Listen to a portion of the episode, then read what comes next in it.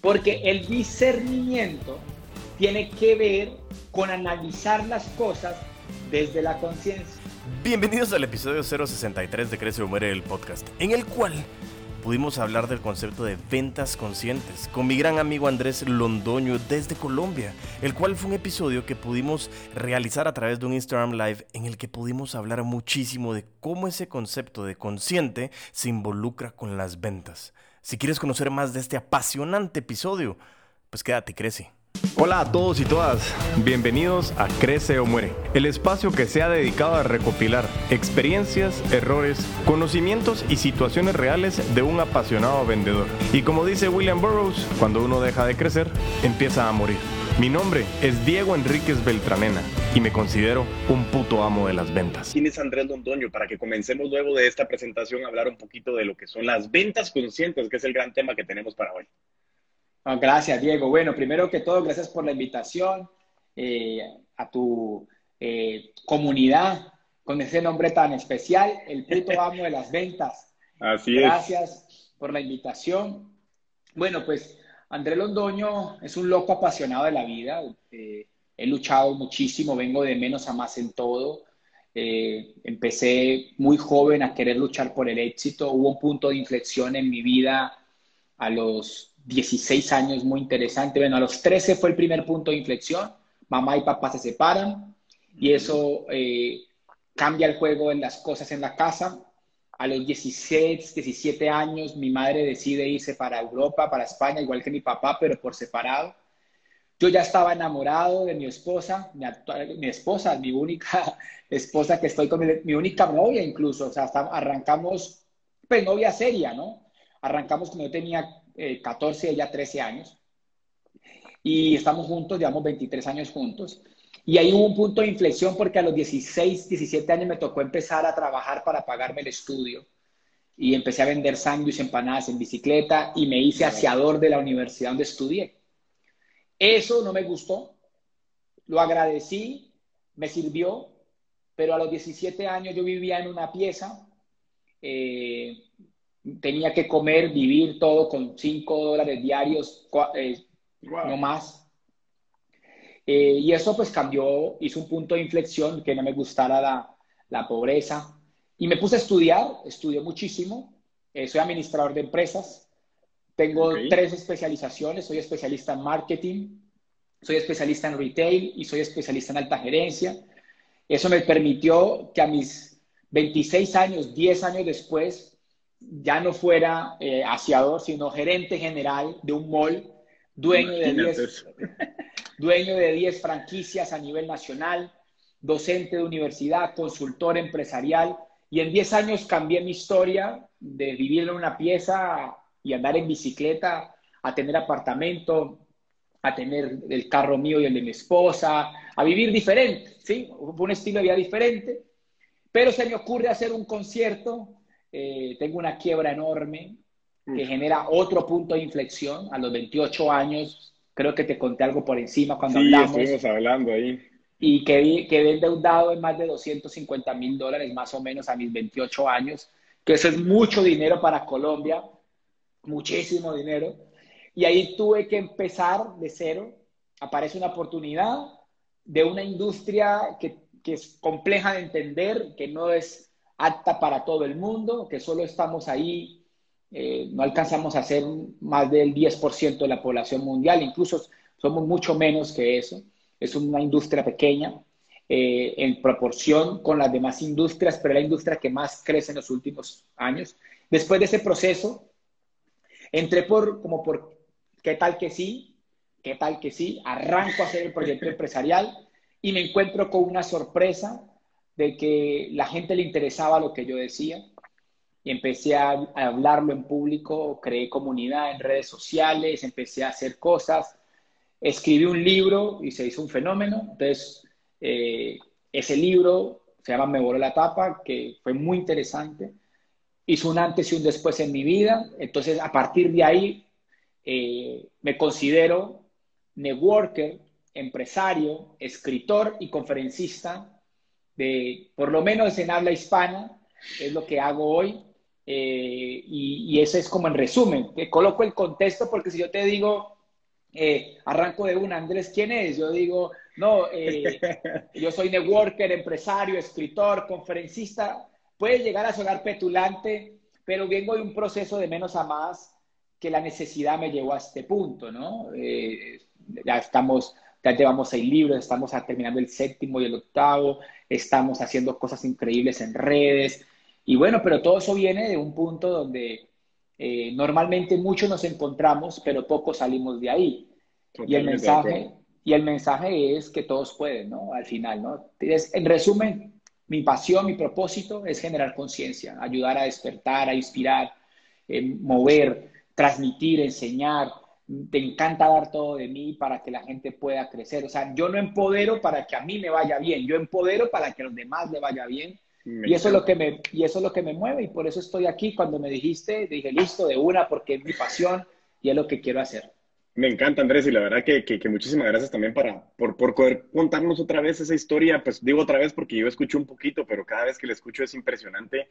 Y lo que más me va gustando es, es, es precisamente lo que tú dices, es hoy por hoy, eh, o, lo que hablamos en su momento eh, en el teléfono, me decías que cuando alguien asociaba a Andrés era la palabra conciencia. Y eso me encanta. ¿Por qué? Porque de esa necesidad, de esas ganas de crecer, de, de, esa historia de aseador que, que, hablabas y después lograr llegar a ser el gerente de, de esas marcas, eh, no, es fácil, creo que no es fácil, pero, pero lo más importante, no quiero hablar tanto del trayecto per se, como cómo mezclamos el concepto de las ventas relacionales, que es lo que te decía, que es mi pasión, hablar de vender de un ser humano a otro ser humano, de vender con sentido. Y creo que aterrizamos en el concepto que queremos hablar el día de hoy, es vender con conscientemente, son esas ventas conscientes. Entonces, quiero que me cuentes un poquito y que vayamos como haciendo ese match de los conceptos de decir, ok, Andrés, eh, esa conciencia y las ventas, esa transaccionalidad, ese intercambio, esa generación de relación a largo plazo, esa, esa tarea de nosotros los vendedores, los putos amos de las ventas o las putas amas de las ventas, siendo disruptivos desde el nombre, es el punto principal de decir yo quiero ser disruptivo porque quiero agregar valor, pero para agregar valor tienes que saber para qué estás vendiendo. Y entonces ahí quiero que nos cuentes un poquito ese concepto de, la conciencia, o sea, cómo podemos nosotros entender qué es eso de ser consciente, cómo es eso de, de, entender el sentido de lo que nosotros tenemos, porque quiero entender el concepto de la conciencia y luego cómo lo amarramos con las ventas para que las ventas conscientes hoy por hoy nos den herramientas puntuales para generar valor en nuestros negocios, en nuestras ventas individuales. Y para mí vender no solo es en los negocios, es vender mi idea, vender mi relación, venderme a mí mismo lo que estoy haciendo. Y eso es muy importante. Entonces, quería que me contaras un poco con relación a ese concepto de la conciencia, que eso es tan apasionante. Ok, mira, el ser humano tiene que comprender que en su tridimensionalidad hay como tres grandes partes que, que, son evidentes. Una es nuestra parte física, ¿sí? Eh, todo lo que vemos, tocamos, nuestra parte física. Tenemos una parte que es superior al cerebro. En la parte física está el cerebro. Okay. ¿sí? O sea, yo tengo una parte física que la mueve el cerebro y el cerebro está conectado al corazón físicamente hablando. Incluso ya está comprobado que en el corazón hay también neuronas como las hay en, o sea, hay conexiones neuronales como las hay en el cerebro. Entonces, por eso es todo lo que pienso, lo siento y todo lo que siento, lo pienso. Si yo pienso que tengo miedo, pues siento que tengo miedo. Y si yo siento que tengo miedo, pues pienso que tengo miedo. Y es un ciclo que, es constante. Y eso es físico, ¿sí? Natural. Todos los seres humanos nos desarrollamos en eso de manera motriz, a través de lo que hacemos, la parte anatómica, morfológica, fisiológica. Y eso es la realidad más palpable que tenemos. Uno de los errores más comunes que hay es que creemos que soy mi cerebro. O sea, el cerebro tiene poder, pero el cerebro es una herramienta. Yo no soy mi cerebro. Mi cerebro, o sea, incluso los animales tienen cerebro. O sea, nosotros no nos diferenciamos ahí. Aparece un segundo elemento, que es un elemento muy interesante en el ser humano, en su segunda dimensión, que es la dimensión mental emocional, ¿no? Que, es, que tiene que ver con lo que está superior al cerebro. Porque ¿quién le dice al cerebro que le diga al cuerpo que levante una mano? ¿Sí? O sea, yo voy a, levantar, esta mano. Ah, fue el cerebro, pero hubo alguien que le dijo al cerebro que levantara la mano. totalmente. A eso le llamamos mente. Y la mente es muy poderosa, incluso es tan poderosa que es peligrosa, porque puede ayudarte a crear todo lo que vemos hoy físicamente, lo creó primero la mente. ¿sí? Hay un concepto que dice Si lo puedes ver, lo puedes crear. O sea, todo lo que la mente se ha imaginado, lo ha creado. Este celular lo creó una, un hombre pensante, toda la tecnología, el internet, los iPods, la gorra, todo lo que estamos viendo en este momento aquí, alguien lo creó porque se lo imaginó. El pensamiento está ligado a nuestra mente, ¿no? Entonces, todo lo que pienso, todo lo que siento, todo tiene que ver con este concepto mental que hace la vida real, que hace la vida real. Totalmente Pero de acuerdo. ya está comprobado, Diego, que la mente, pues, tiene inclinaciones no tan correctas, que son naturales. O sea, vamos a ser muy sinceros, la mente te plantea perversidades. Porque la mente no soy yo. La mente es una gran herramienta, pero no soy yo. Entonces, por eso es que la mente te propone, no sé, eh, un trío, y es normal. Y uno dice, ah, normal. El problema es que esa propuesta puede romper tu vida. Un ejemplo, probar la droga. Un ejemplo, eh, no sé, la pornografía. Otro ejemplo, robar. Eh, otro ejemplo, eh, hacer cosas que no son, que van en mi pro, en mi futuro, en mi proceso, sino que van en detrimento. ¿Quién propone eso? La mente. Entonces, ¿para qué me educo? ¿Yo para qué me educo? Me educo para que mi mente, para que mi mente, ¿sí? Se alinee a lo que debe hacer. Entonces, la mente es vacía. Andrés, ¿cómo así que la mente es vacía? Si la mente fuera llena, Diego hablaría, o sea, una persona que nazca en Guatemala, donde tú eres, y al día uno se lo llevan para Estados Unidos o para Australia, un lugar donde no haya nadie que hable español. O para África. O para África, que hay un saludo de Ahí están mencionando ya para que Marcos diga que lo saludamos. Entonces, para Marcos que está en África, imagínate el fenómeno de que esta persona cuando llega a África o llega a Australia va a hablar ese idioma y no habla español. ¿Por qué no habla español? Porque él se comporta como aprende. Impresionante. O sea, él, o sea, tiene que ver con lo que yo pongo en mi mente. O sea, la mente es vacía y yo la puedo programar y la puedo edificar para mi éxito. ¿Listo? Qué concepto más interesante, ¿verdad? Entonces yo la puedo, yo puedo edificarla para mi éxito. Entonces, y ahí cuando yo entiendo eso, así como aprendo inglés, aprendo del éxito. Así como aprendo de, de, digamos, mandarín, aprendo eh, claramente riqueza y abundancia. O sea, ahí es donde está el, el, el, punto más importante de comprender el poder de la mente. Eso quiere decir que si yo cambio mi mentalidad, cambio mi realidad. Ahora, no soy el cuerpo ni mi cerebro, no soy mi mente y mi corazón, entonces, ¿cuál es ese elemento que evita que yo me desvíe constantemente. El ser humano tiene una tercera dimensión que se llama espíritu, que es totalmente, totalmente intangible, totalmente controversial, porque es demasiado intangible. Y ahí aparecen elementos como la intuición, aparecen elementos como la conciencia. La conciencia es la voz de mi espíritu que emana solamente lo correcto y que me intenta guiar para evitar cometer la menor cantidad de errores que plantea la mente. Ejemplo, todos hemos tenido esta circunstancia. Vamos a levantarnos a las 5 de la mañana y lo primero que plantea la mente es no. Y como, el cerebro, en cama. y como el cerebro es amigo de la mente, cerebro eh, recibe el comando de la mente, ellas dos se ponen de acuerdo. Entonces el cuerpo dice, quedémonos aquí, y la mente dice, quedémonos aquí. Pero todos hemos percibido esa pequeña voz sutil que nos dice, levántate. Todos hemos percibido esa pequeña voz sutil cuando peleamos con nuestra madre y nos dice, la embarraste, te equivocaste, deberías pedirle perdón. Todos hemos escuchado una pequeña voz sutil que nos dice, eso es mentira, no deberías haber mentido. Todos hemos escuchado esa pequeña voz sutil en cada uno de nuestros actos equivocados, lejanos de nuestro espíritu, cercanos a nuestra mente, siempre hemos llegado a ese punto y tenemos un fenómeno que se llama cargo de conciencia. El cargo de conciencia es que esa parte de ti te dice, te equivocaste, y te empieza a generar como un, un zumbido, para que haya cambio. Y eso es lo que protege la creación. Si no, hubiera, si no hubiera conciencia, Diego, el mundo se acabaría.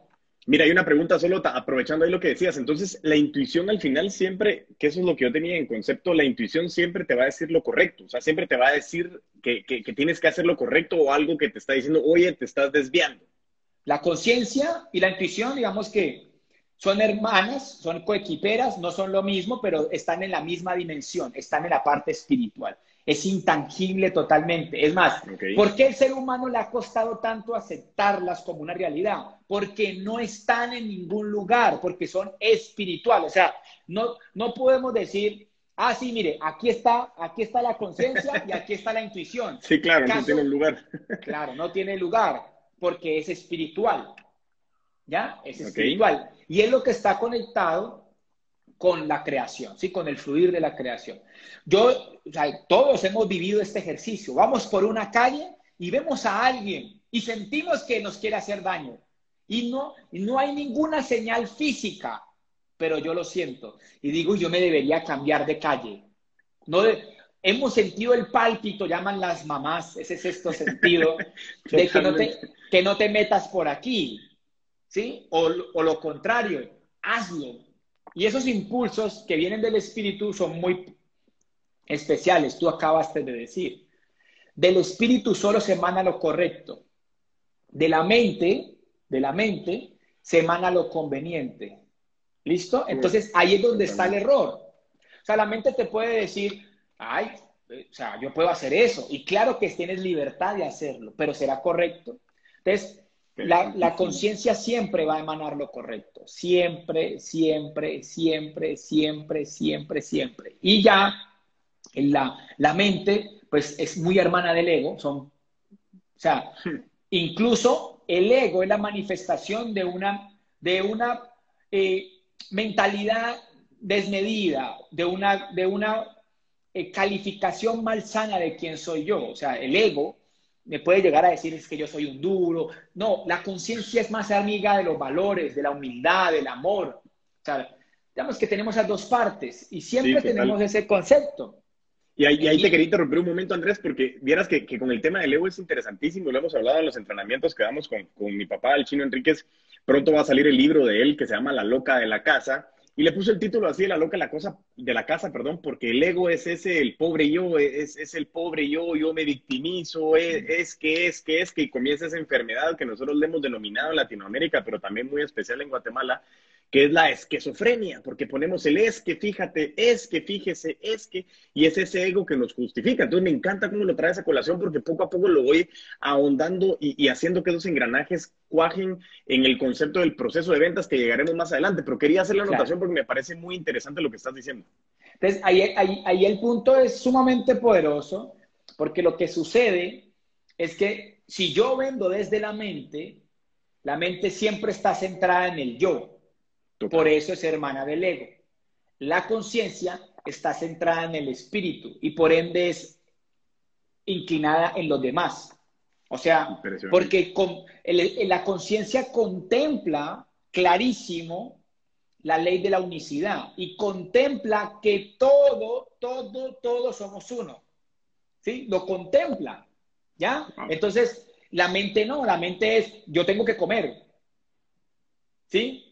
Y, es, el, espíritu, esa es supervivencia pura, es, es subsistir, precisamente. Es subsistir, ¿ya? La conciencia no, la conciencia incluso está, eh, está conectada y se habla espiritualmente que es la voz de mi espíritu y el espíritu es emanado por Dios. O sea, esto es muy profundo, pero el espíritu es el soplo de vida que todos tenemos que hace que no seamos descifrables.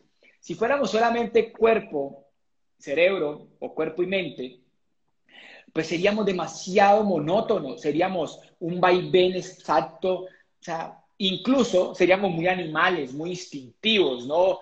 Y, creo que ahí es donde está la gran diferencia. Eh, no es fácil, no es fácil eh, reconocerlo. Ahora, ¿qué es ser consciente?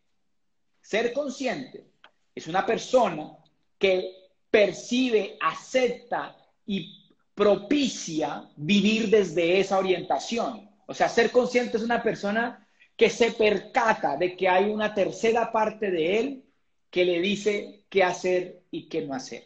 O sea, es, como, es como un gran observador, está muy despierto. Incluso cuando hablamos despertar, estamos hablando del concepto estar consciente. Entonces, cuando escuches hay que despertar a la gente, pues tiene que ver con eso. Mira, una persona consciente, con todo el respeto, si alguien lo hace, eh, tranquilo, está bien, pero debes cambiarlo. No, no, te no, te quiero juzgar, quiero que te sirva. Nunca un ser humano consciente va a hacer algo que vaya en detrimento de su vida ni la de nadie. O sea, totalmente de acuerdo, sí. Ejemplo, Tiene que estar aquí hoy. Claro, un ejemplo, fumar. No sé, claramente es una, una, propuesta muy sencilla de tu cerebro. Tu cerebro está enamorado del proceso fisioquímico que le genera un placer, ¿ya? Pero no por ende podemos desconocer que fumar en el largo plazo en el tiempo va al detrimento de mi salud. A eso se le llama ser inconsciente. Es inconsciente porque sabe que fumar es malo, pero lo hace. Entonces, de aquí viene la palabra consciente. ¿Quién sabe? La mente. ¿Por qué no lo hace? Porque no quiere aceptarlo, no quiere ser consciente. Ah, y él hace lo que le da la gana. Claro, todos podemos hacer lo que nos da la gana, pero no quiere decir que sea correcto. Y aún Perdona, ya es cuando, como cuando las mamás también decían, es que eres un inconsciente, Andrés, porque no estás poniéndole atención a lo que tienes que estar haciendo. no, le estás dirigiendo de la manera correcta. Y todo ser humano que viva consciente va a vivir en abundancia, en prosperidad, en plenitud, porque está alineado a las leyes de la creación. O sea, un ser humano consciente solo anda en esa línea. O sea, ¿cómo no le va a ir bien en la vida si todo lo que hace pues está alineado a los principios? O sea, por ejemplo, un ser humano consciente, pues no miente. ¿Ya? Un ser humano consciente ama. Un ser humano consciente ve a todos por igual, los ama. Un ser humano consciente cuida la naturaleza, no la destruye. Un ser humano consciente ama a sus seres queridos. Un ser humano consciente es fiel. Un ser humano consciente es agradecido. Un ser humano. Y todos sabemos en el fondo qué es lo bueno y qué es lo malo. Todos. Totalmente de acuerdo. Ese discernimiento.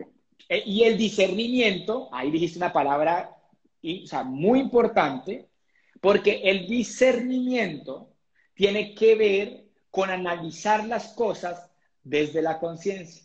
El discernimiento es hermano de la sabiduría. O sea, sabiduría es diferente a inteligencia. A nosotros nos formaron toda la vida para ser inteligentes y resulta que el juego de la vida lo que hay que hacer es conscientes. Ahí es donde está el error. Toda una vida aprendiendo a sumar, multiplicar, restar y dividir, y nunca nos hablaron de amar, perdonar, servir, ¿sí? De prosperidad, de abundancia. A nosotros nos hablaron de profesión, eso es mental.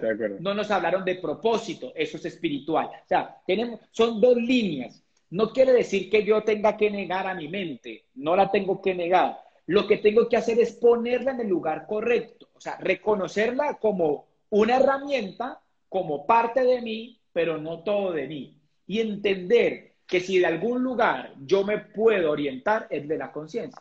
Y ahí es donde está el juego. ¿ya? Me encanta. Y aquí, aquí esa, esa última parte que decías me parece súper interesante porque al final del concepto de las ventas relacionales, como te decía, el, nacimiento de, de, la comunidad de los putos amos de las ventas, del podcast Crece o Muere, que estamos viendo por aquí, ya no sé ni dónde está por ahí. el concepto principal era ese, es decir, hoy por hoy, eh, esa, esa parte de la profesión, de la parte de lo que nos enseñaron, ese, ese recuadro que teníamos, venía muy alineado en decir el vendedor es el que tiene que llegar y vender a como de lugar, no me importa quién esté enfrente, yo necesito ganar dinero, yo necesito hacer esto sin sentido, sin saber por qué, solamente porque hoy por hoy la sociedad determinó de que dinero es igual a éxito y al final el éxito es muy subjetivo. Entonces, lo que estás diciendo ahorita precisamente creo que es importantísimo y me, me, me, me gustaba como eh, rescatar esa parte, porque atravesando el concepto de las ventas relacionales es cómo mi proceso de ventas es consciente desde el punto de vista de saber el, el, para qué, o sea, para qué estoy haciendo lo que estoy haciendo, qué es lo que yo quiero alcanzar con este proceso de ventas, cómo quiero impactar a mi prospecto o a mi cliente, cómo voy a beneficiar a mi cliente y cómo voy a generar una relación a largo plazo, porque al final, como bien tú decías, si yo soy un vendedor, yo siempre lo he dicho, vender una vez es fácil, pero el proceso continuo de venta consciente que genere valor, que realmente genere una relación, esa es la parte más importante. Entonces, lo que tú mencionabas es Nunca nos enseñaron la parte del propósito, la parte de la conciencia, la parte de, de, relacionarnos y que hoy por hoy venimos aquí a compartir. Buenísimo, es que hacer negocios y generar dinero me parece espectacular, es uno de los factores. Y ojo, uno de los factores que estamos hablando, pero al final inicié un proyecto hace un par de días, bueno, esta semana no me recuerdo qué día fue, que, que, venía relacionado con el, con el proyecto que está haciendo Dennis Keeper en Canadá de, de, de, Trade Me Project, y yo le puse el proyecto Intercámbiame, y lo quiero traer a colación aquí por la siguiente razón. Porque muchas veces en las ventas hablamos del precio, ¿sí? Hablamos del precio tal cual y eso relativamente es lo más importante, como dicen en las ventas. Yo no estoy de acuerdo. Yo creo que no es el precio, sino es el valor. Y el valor viene muy relacionado con el propósito. El valor viene muy relacionado con la conciencia. El valor viene muy relacionado con que estoy despierto. El valor viene muy relacionado con cómo te puedo beneficiar a ti con lo que estoy haciendo yo y cómo hacemos ese intercambio de valor. Entonces, el el proyecto Intercámbiame es cómo puedo ir intercambiando artículos por otro artículo y saber qué tan lejos podemos llegar haciendo o desmitificando de que el precio es lo más importante. Porque lo que estamos hablando hoy, Andrés, lo que tú nos estás instruyendo tan apasionadamente es ventas conscientes. Y por eso quería traer a colación este momento de, rescatar ese punto y decir que, es tan importante lo que estás mencionando porque nos han enseñado la profesión, nos han enseñado eh, la parte matemática, tienes que sumar y me parece bien, pero, pero no está ese contacto contigo mismo como ser humano y saber que estás hablando con otro ser humano. Hoy por hoy somos dos seres humanos hablando, tenemos muchos seres humanos escuchando o viéndonos que, que aprovecho el momento para agradecerles, porque, porque realmente al final el, generar contenido es por ustedes, el generar contenido es porque aprendemos, es porque esta interacción entre tú y yo, entre que nos conocimos, en que me contaste que, que a tu hijo le fascina el chocolate, en que yo te conté, todas esas cosas agregan valor. Entonces creo que ese es el, el, centro del concepto de las ventas relacionales y por eso quería hacer una pausa ahí en esa, en esa instrucción que nos estabas dando ahorita tan apasionadamente y, y, pues a continuar, Andrés, la verdad que quería traer a colación ese concepto. Dale, y por eso pues ahí aterrizándolo al concepto de, de las ventas conscientes, es que todo ser humano que esté despierto pues no va a vender igual porque el fondo de la venta no es ganar dinero, el fondo, el fondo de la venta pues es cumplir un propósito, ¿no? es servir en la otra persona, es el valor. Y claramente cuando una persona logra entender eso, no vuelve a vender. Cuando una persona genera valor, no vuelve a vender, le compran. Totalmente de acuerdo. Y, y ahí es donde está el, el, el juego del asunto. Ahora bien, muchos intentan hacerlo desde la estrategia y eso es la mente. Y es complejo diferenciar estrategia con propósito. Es, muy, muy, es una línea muy delgada de diferenciar esa estrategia como tal a realmente el servicio. Y tú dijiste dos cosas muy importantes, el para qué y el por qué. Creo que si esas preguntas, eh, sus respuestas son vacías y no logran sustentarse en el tiempo, ¿sí? Pues van a perder, o sea, va a ser un negocio que no va a perdurar. ¿Cuáles negocios posiblemente pueden perdurar en el tiempo? ¿O qué relación de venta puede perdurar en el tiempo? Una relación de que de por medio estén los estatutos más grandes de la humanidad, que no son los del contrato, sino el amor, el servicio, el valor agregado, lo que estabas diciendo ahorita. O sea, cuando yo hago una venta desde allí, yo me fidelizo pero entonces la gente hace estrategias de fidelización, pero la fidelización viene del amor, viene del compromiso, que se tiene que percibir. Entonces, en el, claramente el mundo del marketing es muy complejo porque el marketing juega un rol muy potente en el arte de las ventas y es que el marketing puede lograr, eh, digamos, per se crear una imagen de marca, ¿sí? Pero la imagen de marca en el proceso de, digamos, de lograr facturar, pues es cortoplacista, ¿ya? Lo que va a generar que, la, que no solamente sea un concepto de marca y lo que hace que se sostengan las ventas es que haya una relación, o sea, que haya, y hoy hablamos de evangelizadores de mi marca. Totalmente de acuerdo, sí. Hoy hablamos de un concepto de que la gente tiene que evangelizar, y más hoy que hay tantas opciones en comunicación. Y tiene que ser que yo sea capaz de tocar el corazón de la persona a través de mi producto o servicio para que él sea el que me ayude a poder duplicarme rápidamente. Hoy tenemos tantos distractores, Hoy, hoy es complejísimo conectar con el consumidor. Ahora, si le pegas, es muy fácil. Hoy, hoy tenemos opciones o tenemos historias de gente que ha logrado exponenciar sus ventas entendiendo estos conceptos, pero también hay mucha gente que ese es el problema, que en una línea delgada, pues es mentira, ¿sí? Es mentira y en esa mentira pues hace que no, que, que mucha gente ya no quiera creer en los que sí, en los que sí vendemos con propósito. Y, contra eso, luchamos, ¿no? No, y, y perdona, Andrés, por la interrupción, pero ahí tenía otra pregunta porque viene muy relacionado con eso. Tú decías que al final pues, la venta viene de ese propósito, de, de, ese sentimiento de amor de lo que haces, de esa pasión de lo que quieres alcanzar. Eh, y ahora mi pregunta, porque creo que es muy importante y creo que tú sabes muy bien la respuesta, nosotros somos seres de energía y eso no es hablar mentiras, somos energía, sencillamente. O sea, nuestra interacción genera energía y ahí mencionaban empatía. Pues sí, esa empatía es, es energía en donde alineamos nuestros intereses, pero Ahora te pregunto con lo que me estabas diciendo. Esto no se puede, eso no se puede, ¿cómo sería la pregunta? No se puede falsear. O sea, yo no puedo inventar sentirme apasionado, yo no me puedo inventar sentirme enamorado, yo no me puedo eh, inventar como decir, ah, yo te voy a vender, Andrés, porque cuando comienzan a sentir esa falsedad es como lo que tú decías. Si entendemos y lo hacemos desde la pasión de, de la venta consciente, que es el concepto de conciencia que nos tenías explicando, puede ser que tus ventas se, vuelvan exponenciales, pero lo contrario también es que cuando no son conscientes y queremos engañar, que eso es bien importante, queremos engañar, es trascendental, que eso es algo que estamos en contra en la comunidad de los putos amos de las ventas, es vender desde el punto de vista más sincero, pero aún así nuestra falsedad o, o, tratar de engañar en su momento no necesariamente tiene que ser con palabras. Te pregunto para aterrizar la pregunta, ¿cómo es ese sentimiento de energía de cuando quieres tratar de engañar a alguien diciendo, sí, yo te entiendo, Andrés, por supuesto. ¿Cómo se siente esa comunicación cuando no estás conectado con tu proceso? ahí hablábamos ahorita de un elemento que es la intuición. Quien lee, quien lee eh, al final la verdad o la mentira de una comunicación es nuestra intuición, ¿sí? Que también está en nuestro espíritu y por eso es energía. Tú decías, es que es energía. Pues claro, es energía.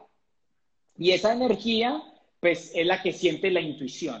Entonces yo le digo a eso que hay un Wi-Fi, en la comunicación hay un Wi-Fi. Yo te puedo decir una cosa físicamente, pero lo que emano, lo que va por su, lo que se siente es diferente a lo que se dice, ¿ya?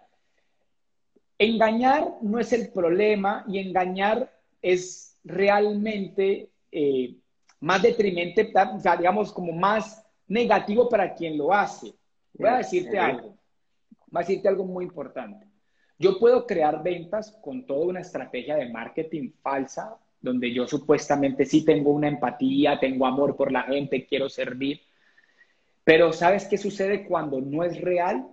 Que el que sufre es el que está creando esa compañía o ese proyecto o ese servicio y entra a sufrir por algo muy poderoso y es que la conciencia juega un papel de omnipresencia.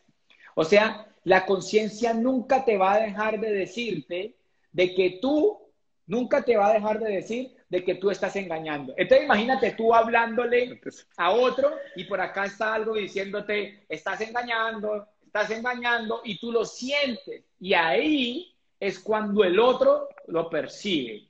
O sea, tú puedes engañar a todo el mundo, pero no puedes engañar tu conciencia. O sea, eso nunca lo vas a poder engañar. Entonces llega un momento de que un año, dos años, tres años después, tú vas a perder tu paz.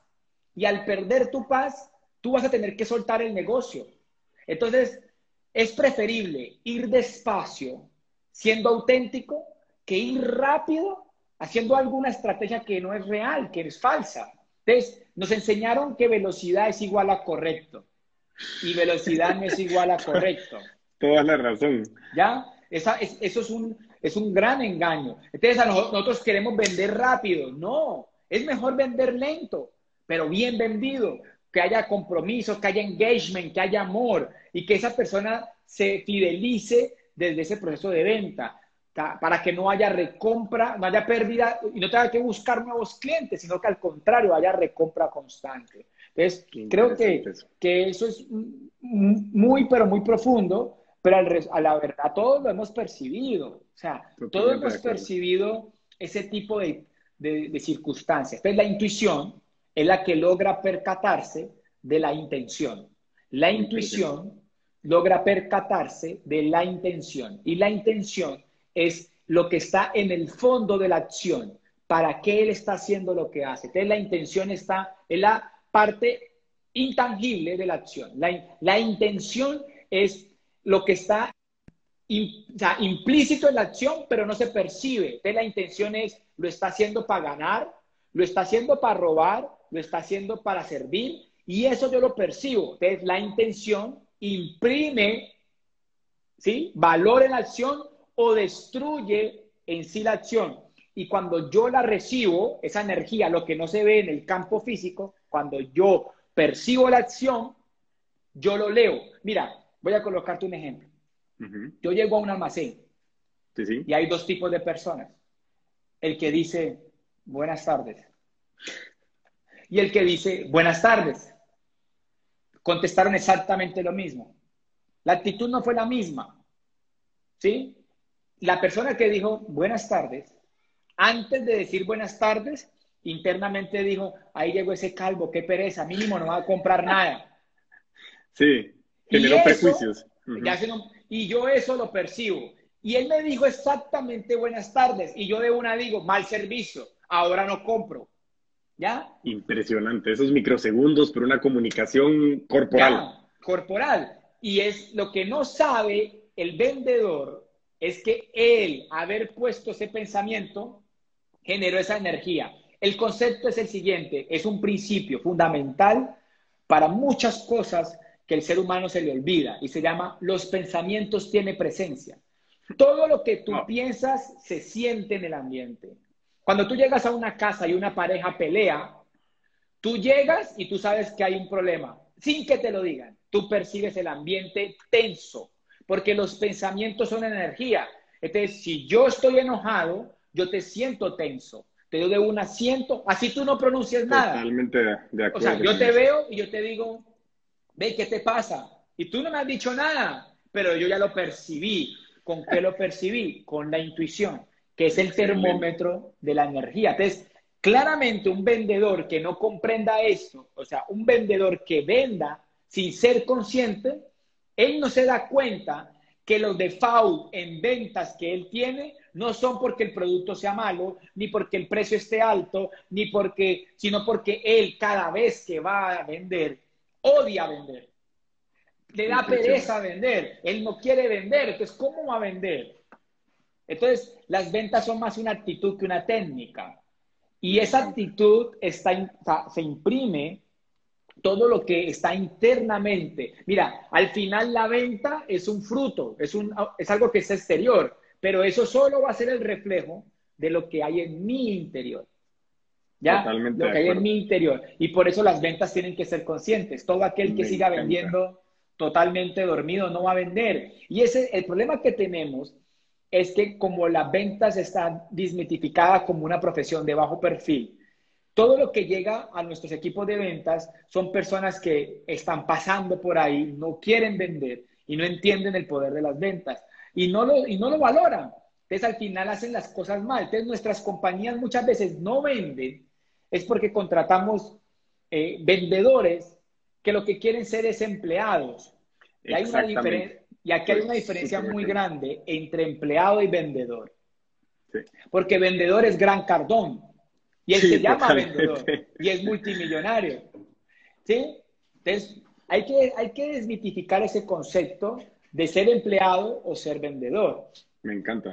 y yo creo que una actitud de empleado no es la correcta para ser un gran vendedor. Segurísimo. Hay, Que ser, hay que vender con pasión, con propósito, con energía. Ahora bien, ¿por qué hablamos de conciencia en las ventas? aquí viene un punto importante y con eso creo que cierro el concepto. Y es, mira, si yo no soy consciente, soy esclavo de mi mente. Escuchen esto. Si yo no soy consciente, soy esclavo de mi mente. Ahora bien, ¿qué hace la mente cuando yo voy a vender? La mente es egoísta por naturaleza. Entonces la mente nunca va a proponer algo bueno. O sea, la mente siempre quiere dormir, siempre quiere comer mal, siempre quiere... No, yo nunca he escuchado a mi mente decirme, hoy vamos a comer ensalada, vamos, nunca lo he escuchado. Nunca. Totalmente de acuerdo. O sea, yo nunca he escuchado a mi mente, uy, qué rico, vamos a leer. Nunca mi mente siempre dice, ay, qué pereza, hay que leer. O sea, yo nunca he escuchado a mi mente decirme algo propositivo de valor. Siempre mi mente está intentando llevarme a lo fácil, a lo cómodo, a lo placentero, ¿sí? No a lo correcto. Entonces, si un vendedor sale a vender sin ser consciente, es esclavo de su mente. Entonces, siempre la mente le va a decir, ay, qué pereza este cliente. En cambio, un vendedor consciente debería decir esto. Bendigo a este cliente. Qué bueno que llegó. Lo voy a atender. Claro que sí. Cuéntame, Diego, ¿en qué te puedo ayudar? Y el cliente va a sentir eso. Y va a sentir incluso compromiso. Y va a decir, ¿sabes qué? Me gustaría comprarte. No tenía la necesidad de comprar ni quería comprar, pero te mereces que te compre.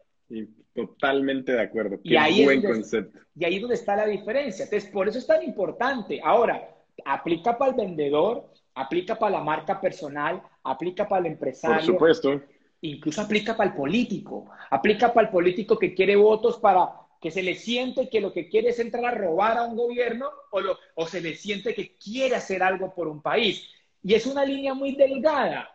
Y claramente hay personas que se logran ser engañadas por grandes actores, porque hay gente que es muy buena eh, actuando, pero normalmente al final siempre en el tiempo se, se, devela, se muestra, se revela, eh, pues quién estaba actuando desde lo más profundo. Ahora le voy a decir algo y con esto termino, es que me emociono mucho. no, me encanta, por favor, Andrés. Pero con esto termino algo muy, muy poderoso. Y es que es muy fácil engañarse en hacer ventas estratégicas y hacer ventas desde la mente porque son más rápidas al principio, pero son un desastre al final. En cambio, una venta con propósito es muy lenta, pareciera que te estuvieran como, como que tú estuvieras regalando tu trabajo, porque das mucho valor versus lo que recibes. Entonces, como, como das tanto, tanto valor, tú sientes, tu mente te dice, usted parece bobo, ¿cómo es que usted le da todo eso? Entonces, la mente también va a defender que usted está dando mucho valor. Mira, yo hoy, eh, no quiero alardear de este concepto, pero nos sirve. Yo todo lo que hago hoy a través de enseñar o, o por lo menos intentar crear espacios y atmósferas para crear conciencia, yo no lo hice inicialmente pensando en un negocio, porque yo ya tenía negocio, yo ya tengo un negocio y vivo de un negocio. Pero lo que empezó a pasar es que yo empecé a hacerlo con tanto amor que hoy mi propósito es más grande que mi negocio, pero yo no hice eso. O sea, yo soy networker, ¿sí? Y yo vivo de ser networker, pero tenía un propósito, generar conciencia. Y empecé a hacer tantas cosas para generar conciencia sin esperar la venta, que ahora generando conciencia facturo más que como networker, pero no fue mi intención. No fue mi intención.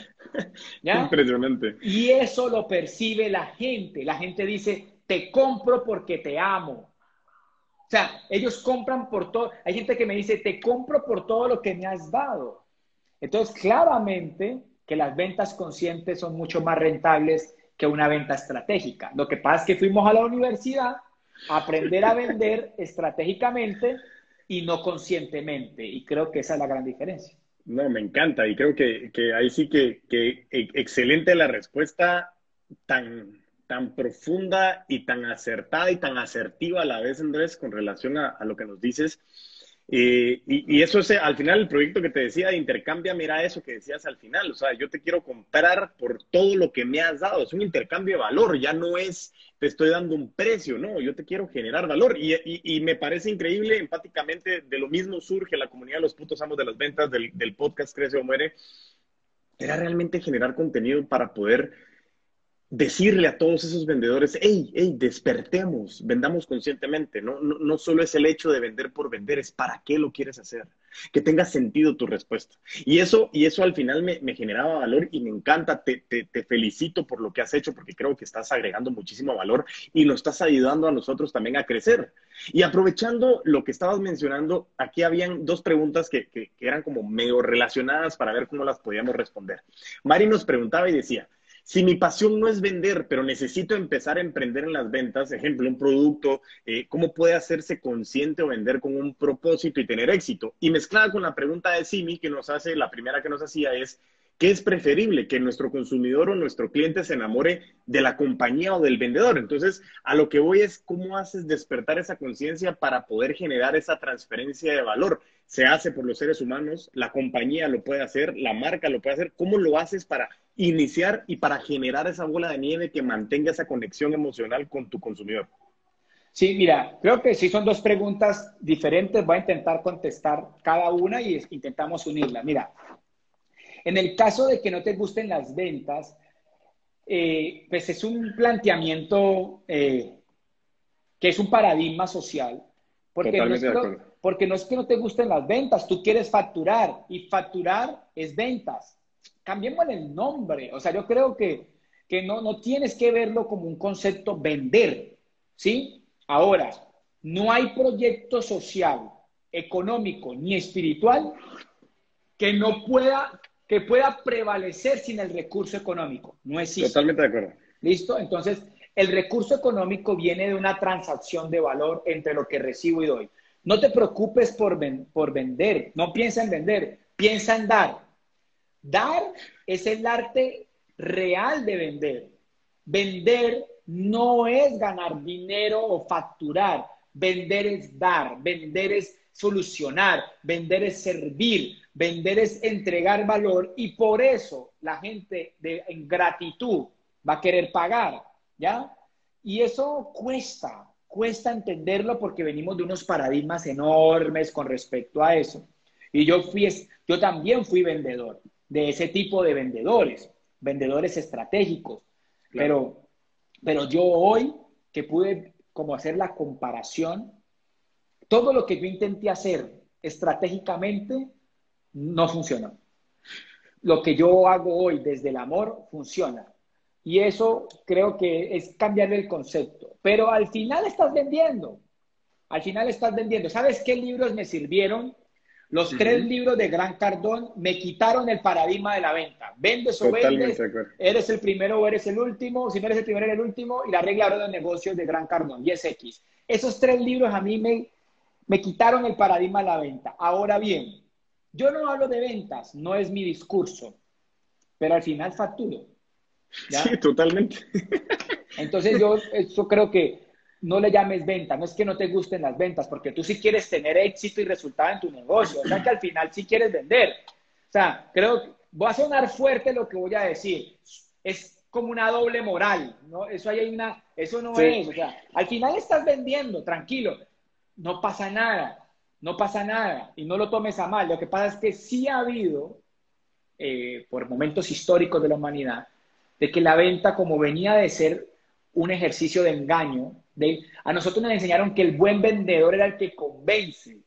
Totalmente de acuerdo. El que enreda, y eso fue lo que nos dijeron por muchos años. Entonces, creemos que ese es el problema, y no, ese no es el problema. Tú puedes ser otro tipo de persona, que sí los hay, que no venden para convencer, sino que están vendiendo para transformar la vida de la otra persona, que realmente quieren entregar algo a la otra persona. Y créeme que cuando lo haces así, todo el mundo va a querer comprar. Y la otra pregunta era, eh, es preferible que nuestro consumidor se enamore de la compañía del vendedor. Eso depende. Si yo tengo una estrategia de marca personal, pues claramente es mucho más poderoso eh, que le compren a la marca personal. Pero si yo quiero posicionar una, una, una empresa, pues va a ser la empresa. Eso depende, eso depende, eso depende. Hoy en día, por las redes sociales, hay compañías que tienen un legitimador, que normalmente el legitimador se vuelve una marca personal y también crean negocios a través de eso. Ejemplo, es, Tesla es una compañía y Elon Musk es la marca personal de Tesla. Y, y Elon Musk a través de su marca personal ha sacado tequila. No es un core business de Tesla. Por supuesto. él hace con su marca personal tequila y él se apalanca en Tesla como su marca, como su producto a mostrar de su marca personal. Él está potencializando los dos. No es exactamente cuál es cuál, pero también hay compañías eh, que son totalmente diferentes que si lo único que quieren hacer es una compañía y nadie sabe quiénes son los dueños. ¿Cierto? Entonces, por ejemplo, Coca-Cola es Coca-Cola y no hay ningún legitimador. Y Toda la razón. Y Coca-Cola, el valor de marca es de Coca-Cola. Y muchos ponen dinero para que el valor de marca crezca. Incluso Warren Buffett es uno de los accionistas. De los inversores, sí, sí. De los inversores, pero él no, no, o sea, lo ha logrado apalancarse, pero nadie más sabe quiénes son los otros inversores. Yo no conozco a ningún otro inversor de Coca-Cola. Y Warren Buffett tiene solamente creo que el 33%, no tiene mucho. Bueno, es importante igualmente. Sí, por supuesto. Ya, entonces lo que te digo es que no, es, no necesariamente tiene que ser. Va a depender de cuál es tu propósito, tu objetivo. Hoy en día, hoy en día se ven los híbridos. Hoy en día es, tengo un proyecto, marca, personal, y tengo un proyecto empresarial eh, y funciona. Yo tengo un híbrido. Yo, yo, digamos, yo soy networker y trabajo con una compañía de network, pero yo también soy André Londoño y tengo mi producto como André Londoño, ¿sí? Digamos que hay eso, ¿no? Carlos Muñoz, que hablamos de él, es alguien que tiene un proyecto, él tiene Instituto 11 y 11, tiene S4, que es la, la, la, la parte inmobiliaria, y también tiene su marca personal, y con cada uno es una unidad de negocio diferente. Pero también hay empresas que no sabemos quién es el dueño. Por ejemplo, yo no tengo ni idea en quiénes son exactamente los dueños, por ejemplo, no sé, de Adidas. Nunca me he percatado de eso, no tengo ni idea. Entonces, Totalmente no es, de acuerdo. Sí, ahora, ¿de quién me enamoro? O sea, pues es complejo, va a depender de eso, o sea, ¿qué quieres posicionar? Pero sí, yo, yo más bien te contestaría lo siguiente, lo que tú dijiste, es preocúpate primero por enamorar y luego por vender. Andrés, muchísimas gracias por todo tu tiempo, tu conocimiento realmente ultra, mega, recontra impactante. La gente estuvo súper, súper conectada y la verdad que muy agradecidos de cómo entender ese concepto de consciente lo podemos sumar al proceso de la venta. De verdad que te lo agradecemos muchísimo y te recuerdo a todos los que están escuchando, síguenos en nuestras redes sociales, arroba puto amo de las ventas, tanto en Instagram y en TikTok y en Facebook, LinkedIn y YouTube como Creció Muere el Podcast. Y mientras tanto nos volvemos a escuchar a vender con todos los poderes.